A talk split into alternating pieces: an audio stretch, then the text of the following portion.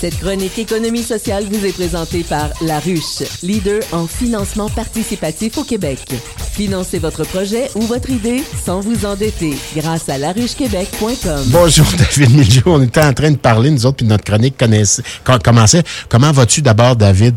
On le rappelle, tu es directeur au pôle de l'économie sociale. On parle logement ce matin, mais on, peut parler juste un petit peu. J'aimerais t'entendre sur euh, cette nouvelle de l'aéroport euh, de Saint-Hubert, donc conférence de presse hier, qui a annonçait des travaux importants, 200 millions de dollars, et puis euh, l'établissement de, l'avènement, devrais-je dire, de Porter ici, du côté de Saint-Hubert. C'est une nouvelle euh, qui te laisse songeur, qui te laisse perplexe?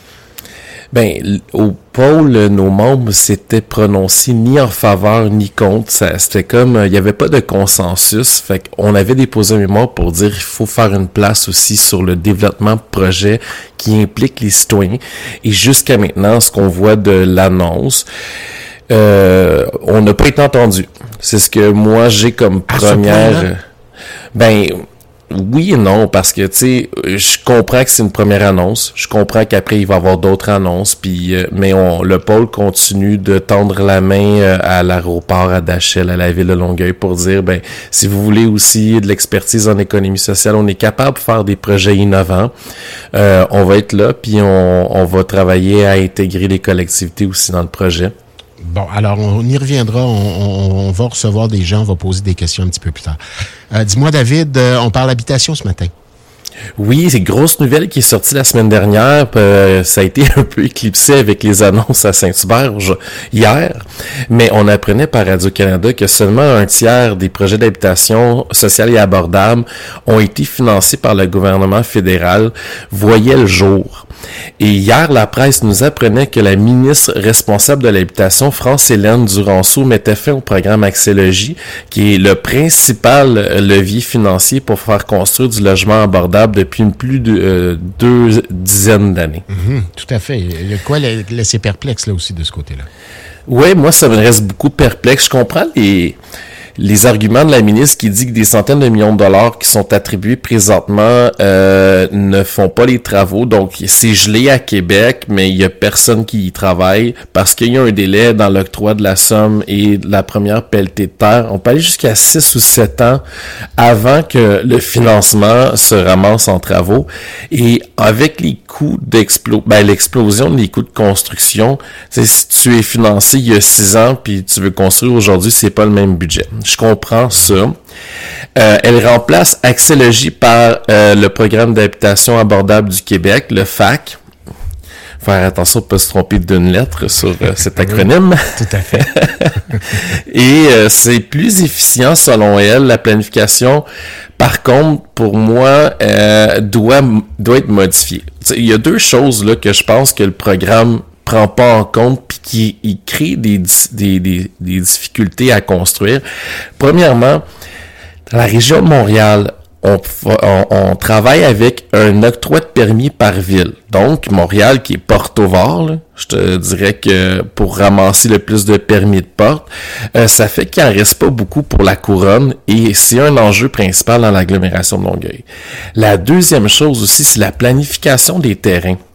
Rappelle-toi le projet de Sylvie Parent de créer une, école, je pense, au 18e étage d'une tour dans le futur centre-ville de Longueuil. Oui.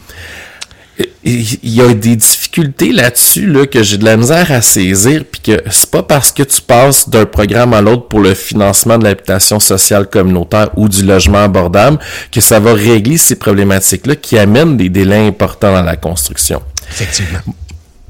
L'autre chose que je trouve qui est un peu menaçant, particulièrement pour l'économie sociale, et c'est notre rôle au pôle de défendre nos entreprises d'économie sociale, habitation communautaire Longueuil par exemple, euh, le travail de notre GRT Rive-Sud aussi, c'est que le FAC laisse une place prépondérante aux promoteurs privés. Donc, est-ce que la question du logement abordable versus la question du logement social communautaire il y a une distinction qui est faite dans le programme. Parce que si on arrive avec, puis c'est ce que un peu a dit Denis Trudel aussi quand il voulait revoir le terrain de Pratt Whitney, est-ce que c'est possible qu'on puisse construire des projets qui sont collectifs où le logement privé va arriver, va prendre ça puis va créer du logement abordable?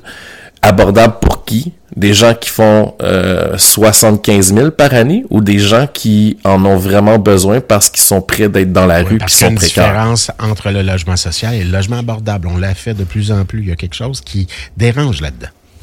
Oui, parce que le programme, actuellement, c'est vraiment un programme de logement abordable. Donc, pour moi, le projet d'habitation sociale communautaire, peu importe où il se trouve dans l'agglomération, c'est pas seulement d'offrir des unités pour y résider. C'est ni plus ni moins qu'un des piliers importants d'un quartier bienveillant, d'une société résiliente, respectueuse de ses citoyennes et de ses citoyens qui l'occupent, qui la façonne, qui la développe. Pour moi, l'habitation sociale permettrait de mieux prendre soin de nos gens qui ont une santé mentale à solidifier. L'habitation sociale permettrait à nos jeunes familles de rêver une maison plus tôt que tard dans un marché immobilier en feu. L'habitation sociale permettrait à délester nos hôtels de euh, demandeurs d'asile dans l'agglomération de Longueuil à ne plus de plus en plus précaires puisque le coût de la vie monte sans que nos salaires suivent de se loger avec la qualité de service et de proximité et d'être une, une, un Longueuil ou une agglomération accueillante de ces nouveaux arrivants et de façon adéquate. On veut être euh, une communauté respectueuse et adéquatement accueillante pour euh, nos nouveaux arrivants, nos demandeurs d'asile. Et on voit que le service communautaire, la CDC ou autre, mentionne au gouvernement qu'ils ont de moins en moins les ressources pour pouvoir les accueillir adéquatement parce que le flot euh, continue de rentrer de façon importante. Tout à fait. Il y a des histoires euh, d'horreur à bien des égards. On nous a montré euh, des gens livrés à eux-mêmes, des migrants qui s'amènent et qui, qui il manque de monde, il manque de, de, de, de, sous pour bien les accompagner, puis ils se ramassent dans des situations complètement folles, avec des logements épouvantables et des gens qui les, qui les escroquent littéralement. Là. Exactement. Et euh, ce qu'on ne sait pas, c'est que quand ils arrivent ici, le gouvernement fédéral paie un mois d'hôtel. Mais qu'arrive-t-il après? Et pour moi, ben, c'est une préoccupation importante, ce changement-là. Oui, Axélogie était peut-être pas le programme le plus efficace, mais le programme d'habitation abordable du Québec laisse pas la place à la construction des collectivités, à l'implication du, du communautaire, ni de l'économie sociale.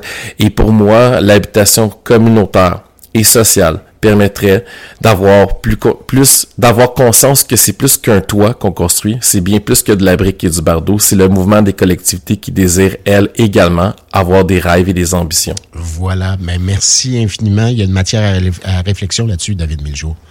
Ben, merci l'opportunité que tu me donnes à toutes les semaines pour pouvoir euh, justement réfléchir ce, ce genre de questions importantes pour notre société. Ben, on est bien content d'être là, évidemment, pour, pour faire entendre des gens comme toi, David. À la semaine prochaine. À la semaine prochaine. Bye.